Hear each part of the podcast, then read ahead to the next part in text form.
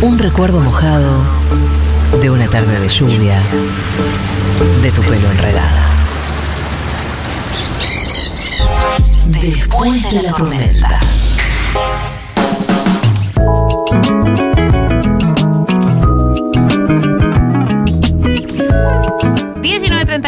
en la República Argentina. Ya estamos acá en eh, esta mesa, en el estudio con Pablo Lázaro, gran maestre de la masonería argentina. ¿Verdad? ¿Qué tal? Muy buenas noches. ¿Qué tal? Buenas noches. ¿Cómo estás? De la masonería argentina, exactamente. Tenemos muchísimas preguntas, no sé ni por dónde empezar. Por el principio. Perfecto. Eh, al 1140 66 también eh, todas las personas que nos están escuchando que tengan preguntas para Pablo Lázaro. Mi primera pregunta es, es muy elemental, eh, pero como para pararnos, para pararnos en el mismo lugar, ¿qué es la masonería? Bueno, si la tenemos que definir en un renglón, la masonería es una federación de personas que piensan totalmente distinto, ¿no? Digamos, de gente que tiene distintas ideologías, desde lo religioso, desde lo político. Nosotros buscamos, nos nutrimos de la diversidad. Queremos gente que sea peronistas, radicales, apartidarios, apolíticos, entre comillas, católicos, ateos, agnósticos, porque en la unidad mínima de trabajo, que es la que se llama logia, buscamos representar, como decimos internamente, todas las aventuras del espíritu. Es decir, tratado un tema, queremos escuchar la opinión de las más diversas profesiones, oficios, edades, y tratar de llegar a acuerdos, ¿no? Con un método que la masonería enseña a través de símbolos.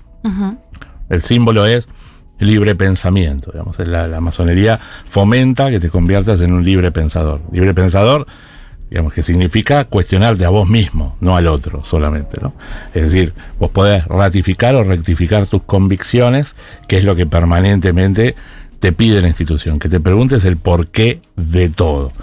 Y es por eso que fue perseguida por izquierda y por derecha a lo largo de la historia, en particular en Argentina, en particular su enfrentamiento con la Iglesia Católica por cuestiones culturales en Argentina, pero también en los distintos golpes y procesos militares que hubo en el país.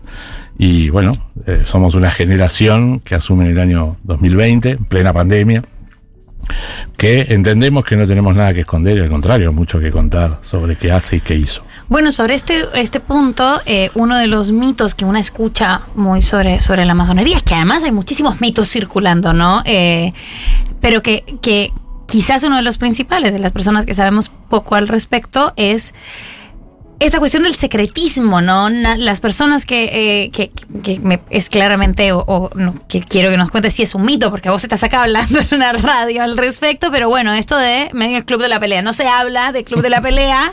Esa eh, nunca me dijeron, el club de la pelea. Claro, no, no. La primera regla del club de la pelea, la primera regla de la masonería no se habla de esto, eh, pero como esta, y también este terreno de especulación de quién habría pertenecido a la masonería o quién no a lo largo de la historia, que, que pasa en todos los países. ¿Esto era así y ahora se está cambiando o, nunca fue así o, fue así por razones de, seguridad política? Exactamente, efectivamente en algún momento fue secreta. Donde literalmente los masones se jugaban la vida contra los regímenes teocráticos y monárquicos europeos o en las revoluciones americanas. Digamos, literalmente eran asociaciones secretas eh, en la década de los 70, el, registro más reciente de asociación secreta, en los 70 existió la Legión del Caribe, que era un grupo de grandes logias de América que peleaban contra las dictaduras de aquel momento, con lo cual claramente eran secretas.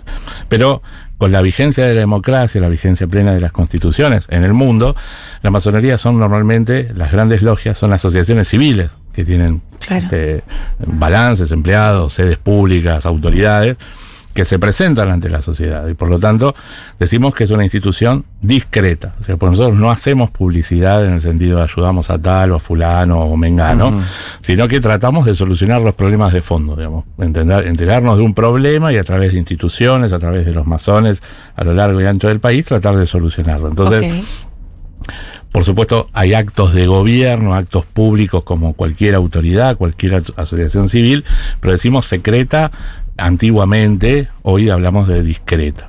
Discreta.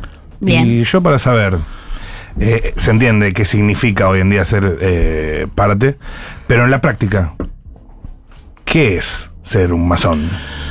Es una persona que, más allá de, de ser un libre pensador, es una persona que busca desde su lugar hacer una sociedad mejor. Hoy en particular en Argentina hemos quintuplicado la membresía, en particular porque esta llamada grieta, que hoy de alguna manera es una grieta más, ¿no? Porque el argentino es un campeón mundial en dividirse por dos, de, de- de realistas y patriotas, azules y colorados, unitarios y federales, personalistas, centro- bueno, es una grieta más. Y la masonería al proponerte un lugar neutral, un lugar donde, por supuesto, no rescindís tus convicciones, pero sí tenés que estar dispuesto a escuchar a alguien que piensa distinto. De todos los partidos políticos hemos recibido cualquier cantidad de pedidos de ingreso. De gente que por supuesto tiene su ideología, su convicción, pero quiere escuchar a alguien que piensa distinto y debatir sin esto que se ve normalmente hoy, que uno termina los gritos o piensa que tiene la verdad revelada. Bueno, eso en la masonería no pasa. Como enseña a través del símbolo, el símbolo, además de libre pensamiento, lo que tiene de fantástico es que es un punto de encuentro. Porque discusiones que han dividido a la humanidad durante milenios, como qué Dios es mejor que otro, en la masonería no existe esa discusión. Porque, por ejemplo, el símbolo de que para el creyente es Dios, lo llamamos gran arquitecto del universo, pero para el creyente es Dios, para el ateo es el progreso, para el agnóstico será el Big Bang, para el panteísta la Tierra, no importa. Hmm. Es lo que es tu convicción individual y vos jurás por algo que considerás superior a vos. Y en ese armado uno realmente logra cambios en su vida, porque cuando empezás a entender que el otro no es un enemigo, no es un monstruo, sino que es un adversario circunstancial que piensa distinto, te nutrís desde un montón de lugares. O sea, vuelvo, en la práctica tiene que ver mucho con un ámbito de debate, de intercambio. Eso- exactamente. Y me imagino que una vez que alcanzan algún tipo de acuerdo, ¿qué hay? ¿Un- ¿Una acción? Hay acciones, hay proyectos de ley que se convierten en leyes. Y- a lo, lar- ajá, a lo ajá. largo de la historia, la ley 1420 de educación libre, laica y gratuita, se forjó en Ajá. la masonería, en la logia docente, la ley de divorcio, la ley de casamiento, la Liga Argentina Pro Cremación, cosas que hoy parecen súper sencillas, pero en su momento hubo que sacarle el registro a lo que era la Iglesia Católica de quién vivía y quién moría. Bueno, hoy pertenece al ámbito civil. Por lo tanto, hubo muchas discusiones. Más recientemente, nosotros hemos presentado como Gran Logia uno de los proyectos de ley que se aprobó por unanimidad, que no es fácil, el proyecto de ley de educación ambiental que se aprobó el año pasado. Hubo Ajá. cinco proyectos. Nosotros presentamos a través del Senado con 16 universidades nacionales, más de 20 consejos deliberantes. Pero en su momento también hemos discutido, aportado desde nuestro lugar la despenalización del aborto. Ahora estamos trabajando en particular con distintas comisiones en la eutanasia, que es una discusión que se viene versus la muerte digna. Es decir, estamos trabajando en distintos aspectos. Y después está el que le interesa la faz filantrópica de la masonería. Hay Ajá. gente que sostiene comedores, gente que Ok. tenemos una red muy importante de centros de formación profesional en distintos lugares del país. Es decir, la masonería está para el que le interesa eh, la parte filantrópica, la parte política, la parte de la historia. Tiene una historia muy rica la institución en la que formó parte. O sea, es para todos los gustos. A mí me interesa lo, lo- lo que decís de los símbolos. ¿Cómo, cómo es el- esa relación con los símbolos? Eh, eh, porque bueno, todos pensamos, creo, en el billete de un dólar que tiene eh, supuestamente un símbolo masón. Y eh, eh, me interesa mucho cómo es esa relación con los símbolos. Bueno, es una muy buena pregunta. El, el- el símbolo. el símbolo es eh, libre pensamiento, como decía. El masón significa eh, albañil. Literalmente significa albañil. Por eso todos nuestros símbolos, que somos herederos de la construcción de catedrales de la Edad Media, están relacionados con la construcción. Por eso hablamos de arquitectos, hablamos de trazados, mazos, cinceles, Ujú. cuadra y compás. El símbolo es, como es el vector por el que, cual transmite el conocimiento, es el lenguaje con el que hablamos los masones. Entonces, muchos masones dejamos símbolos, pero no la masonería. Es decir, Tomás Liberti y Leopoldo Barf, fundadores y presidentes de River Plate, dejan la banda del maestro masón el color rojo y blanco. Pero no es que la masonería dijo creemos el club River Plate. No, eran Claro, masones ok. que dejaron, o los bomberos voluntarios de la boca. Esto, ¿Cuáles más hay? Bomberos Voluntarios de la Boca en su momento en Estados Unidos, el Rotary Club, el Club de Leones, el símbolo del dólar. Es un símbolo realmente muy rico, se llama el Gran Sello en Estados Unidos. No lo creó la masonería, sino un- una comisión de senadores o diputados, no recuerdo en este momento, este representantes, que es el mismo símbolo que está en el ingreso del Congreso de Estados Unidos. El gran símbolo es una pirámide trunca, le falta la parte de arriba, que tiene la fecha de fundación de Estados Unidos abajo. Digamos, eso para nosotros es la obra inconclusa y se, se deduce, la, al ser la fecha de fundación de Estados Unidos, la construcción de una nación, sabemos cuándo comienza, pero no cuándo termina, ¿no? Es, y como tiene el llamado ojo que todo lo ve, para nosotros el gran arquitecto del universo, elevado a la gloria del gran arquitecto del universo. O sea, ese mezcla, esa, esa- Claro. ese símbolo es realmente muy rico. Escribirlo en un dólar es imposible. Entonces, aquel que quiso volcar ese símbolo transmite un mensaje, pero no quiere decir que la masonería, que es lo que dio a muchas interpretaciones y conspiraciones, dijo vamos a dejar nuestro símbolo. No. No. Es la manera en que el que lo diseñó quiso. Eso, voy a decir que alguno de esos senadores por ahí, alguno era masón. Sí, sí, no, seguro. No Ah. sé los nombres ahora, Bien, pero, pero bien, sí, bien, sí, sí, sí. De hecho, nos ha pasado a nosotros. Este, nos ha pasado con un periodista en su momento, cuando se crea la entonces Policía Metropolitana de la Ciudad de Buenos Aires, que hoy es la Policía de Hace la no Ciudad. tanto. Hace no tanto, ahora 10, 15, Ujú, 15 ujú. años, ponele. Un día nos llama un periodista y nos pregunta, ¿es verdad que hay símbolos masónicos en el logo de la policía de la ciudad? No, es un mito urbano, no, no, no. Y un día, un flaco que, policía que estaba sentado con nosotros, nos dijo, ¿les gustó los símbolos que dejé en la... Ah, era verdad. bueno, pero ni nosotros lo sabíamos. Claro. Con Mirá. lo cual, eh, pasa. Ok, ok. Eh, ¿Cómo se entra a, a la, a la masonería? Porque antes yo tengo la, la sensación de que era, me parece que, que por herencia eh, y, y ya no, es otro de los mitos que circulan.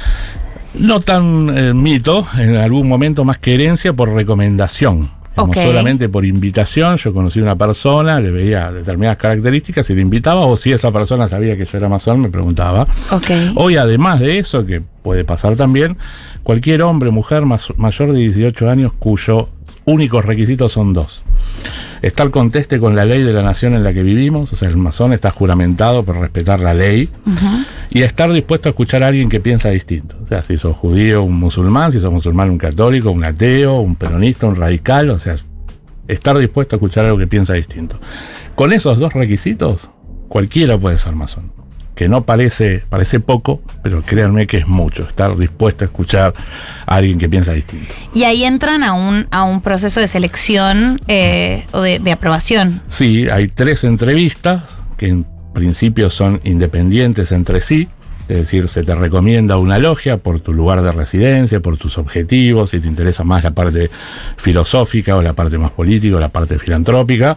Y esa logia designa tres entrevistadores que entre sí la idea es que no sepan y hacen un informe independiente. Sí, mira, le interesa lo el que hace esa logia, no sé, la filantropía o no, no le interesa, estaría más más cómodo una logia política, es decir, según el perfil de la persona y además donde la persona evacúa todas sus dudas, qué es la masonería, qué voy a hacer, qué días tengo que ir, etcétera. ¿Desde cuándo pueden ingresar las mujeres? En Argentina, este sábado cumplieron 22 años. De Ah, hecho, bueno, estuve en, el- bien. en el- la celebración, este, sí, 22 años. Y venimos trabajando fuertemente en todo el país. digamos. Vienen creciendo mucho más que nosotros.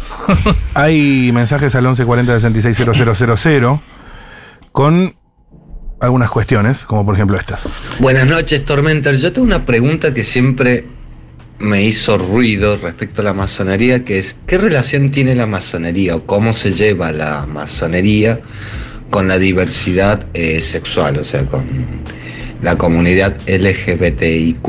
O sea, ¿qué, qué relación tienen o cuál es el concepto que, que- con, con la diversidad sexual? Ningún, antes quería aclarar, ese número 1140 parece masónico, pero no fuimos Yo nosotros. pensaba eso. Es masón. Es un número muy... ¿Sí? ¿Por qué? ¿Por qué? Nada, por el patrón, cuatro ceros, nada. Alguno va a decir, es un número específico de los masones, pero no, en este caso es de la radio. La com- Pero ya no sabemos si la persona, Ah. si la persona de la empresa de teléfonos, Eh, Claro, no, quién no, sabe. bueno, es el gran mito de... No, pero digo, más allá de ¿Cuáles eso... son, ¿para ¿Cuáles son los números, masones? Nada, 1140 000 por ser este un número, un patrón, vamos a Un llamarlo patrón. así. Ok, ok, ok. Podría, alguno podría decir, esto se lo dijiste a propósito al gran maestro, pero no. No, la verdad que no es ningún tema eh, en sí mismo, sea la comunidad LGTB o, o cualquiera. Es decir, la masón es respetuoso de la ley de la nación en la que vive. Ok. O sea, eh, mientras sea una persona que esté dispuesta a escuchar a alguien que piensa distinto, no me interesa ni su condición sexual, ni su género, ni absolutamente nada. digamos. Eso no, no es un tema. ¿Y qué, y qué onda? eh, eh, las, los países que tienen distintas leyes eh, con respecto a las libertades eh, individuales y, y colectivas y las personas de la masonería de esos países en diálogo con otras personas de la masonería. Es como una metamasonería ahí, ¿cómo se...? Cómo se No, los- pero es una, un excelente tema porque realmente es un tema. Eh, porque la masonería es potencia por país. Claro. Igual que las naciones. Hay un gran maestro de Argentina, uno de Uruguay, uno de Chile, de Alemania, de, de Irán en el exilio, porque está expresamente prohibida, digamos, existe, pero está en otro país. Ok. Por lo tanto, hay diferencias culturales, ideológicas, pero al igual que pasa con la OEA, con las naciones, existe la CMI, que es la Confederación Masónica Interamericana, Ok. así como está la ONU, está la Confederación Mundial de Grandes Logias, o sea, que son foros de confluencia, al igual que estos otros con las naciones, es decir, no son vinculantes. Yo puedo ir, plantear un tema y me dicen, mira, a partir de ahora, para entrar a la masonería hay que tener 60 años. Yo vengo y digo, no, No. en Argentina 18 y está todo bien con las mujeres, digamos. Es eh, en la región en particular, todo Sudamérica, en particular Latinoamérica, no es un tema, Estados Unidos tampoco. En algunas ciudades, más que países, en algunas ciudades de Europa del Este, en Asia eh, son mucho más conservadores. Y en lugares donde está estrictamente prohibida, eh, mm, irónicamente, esa gran logia en el exilio es mucho más progresista de lo que uno imagina. ¿no? Digamos, claro. porque justamente es como una reacción Claro. a esa prohibición. Pero y acá en Argentina, porque por ejemplo vos decís, eh, el- se, la masonería se adhiere a la cuestión de la ley o legalista. Exacto. Pero hay leyes que hubo que conseguir, los que no estuvieron siempre. Por ejemplo, matrimonio igualitario. Totalmente. Eh, ¿Qué onda la masonería antes y después de eso? Por poner un ejemplo, digo. Totalmente. Mira, por un lado, siempre digo esta frase, ¿no? La- el masón es respetuoso y está juramentado de respetar a la ley de la nación en la que vive. Mm. No quiere decir que estemos a favor de todas las leyes, pero vamos a. o, o- o la falta de derechos. digamos. Claro. Estamos a favor de Claro. que falte determinada cosa. Vamos a trabajar para cambiarla, eh, hacer este, propuestas, modificaciones, pero la garantía es que vamos a cumplir la ley que exista hoy Bien. las cosas que nosotros vemos que son necesarias, que mismo dentro de la masonería vas a encontrar gente a favor y en contra de todas las cosas, porque justamente es nuestra fortaleza. Claro. Y en ese sentido nosotros solicitamos a las logias, más que a los masones, a cada una de las 470 logias que hay en un país, cuál es, como dirigentes nosotros, cuál es la opinión de la masonería sobre tal tum. Y sobre eso trabajamos. Por ejemplo, cuando antes de tratar en comisiones lo de despenalización del aborto, se le pidió a todas las logias del país que lo debatan durante 3, 4 meses, que es lo que duró el primer debate. ¿no? Sí. ¿Se acuerdan? Y para nuestra alegría, el 86, coma algo, el 87% de las logias respondieron que estaban a favor. Ajá. Y lo que me llevo como valioso de eso, que podría haber sido al revés y también lo llevo como valioso, es que conocí a hermanos masones que estaban en contra. Mm. Pero luego de los debates y de escuchar y de ponerse en el lugar del otro, esa misma persona que, que me viene a la mente me dijo, hoy lo que sé es que quizás yo, en mi pareja, no abortaría. Pero sin embargo entiendo que tiene que ser legal por esto y esto y esto. Ah, no está mal, ¿eh? Con lo cual me encantó el, el proceso de, de cambio de la persona. ¿no? Y eso, que si, que si lo hubiera pensado al revés también es válido, pero quiere decir se desafió y cambió Claro. su... Tengo, tengo cortitas para el poco tiempo que nos queda. Perdón, sí. ¿Es verdad que La Plata lo fundaron masones? Mm. La diseñaron menos. La diseñaron. Dardo Rocha. Hay mitos reales y mitos falsos Mm. con, con La Plata. en este caso, el que es real, Dardo Rocha, si vos mirás la ciudad de La Plata desde arriba, es una logia masónica. Digamos, más allá de las diagonales que marcan escuadras y compases, vos tenés eh, ubicación de las plazas que tienen que ver con, si ves una logia masónica, dónde se sienta cada uno de los oficiales. O sea, eso sí es real. No es real que, por ejemplo, vos vas a una de las plazas de La Plata, que ahora no me acuerdo cómo se llama, hay una estatua con una espada apuntando a la catedral que dicen que eso fuimos los masones amenazando. Eso no es No. cierto. Eso por ahí una persona que hizo no tengo idea. Pero eso no fue la masonería digamos.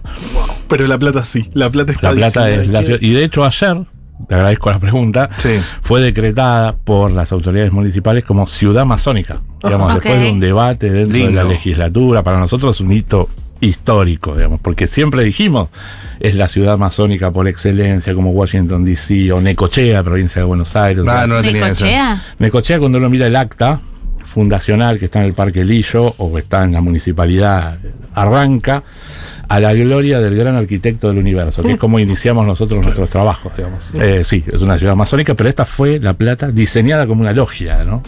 Mira, Vamos a escuchar un, un audio. a ver. Hola chiquis, Hola. Buenísima la nota con el amigo masón, saludos para él eh, y para toda la masonería. El año pasado por el Open House pude conocer la Casa Central en el centro y la verdad que me encantó, recomiendo fuertemente, súper agradable la charla y ellos también, unos capos.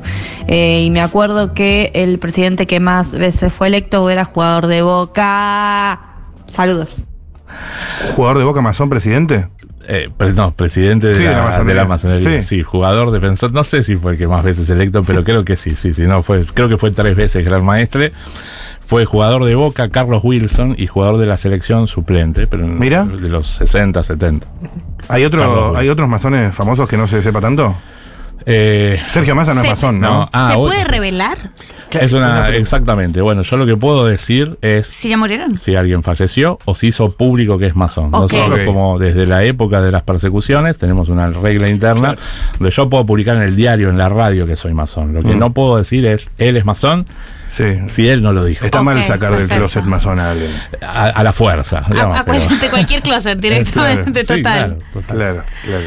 Eh, Pablo Lázaro, gran maestre de la masonería argentina, muchísimas gracias por la nota, la verdad, eh, espectacular. Despejamos un montón de dudas y eh, fantástica, nos divertimos muchísimo como todo en este programa. Muchas gracias por venir hasta acá. Lastimosamente nos quedamos sin tiempo en este programa. Va a tener que volver.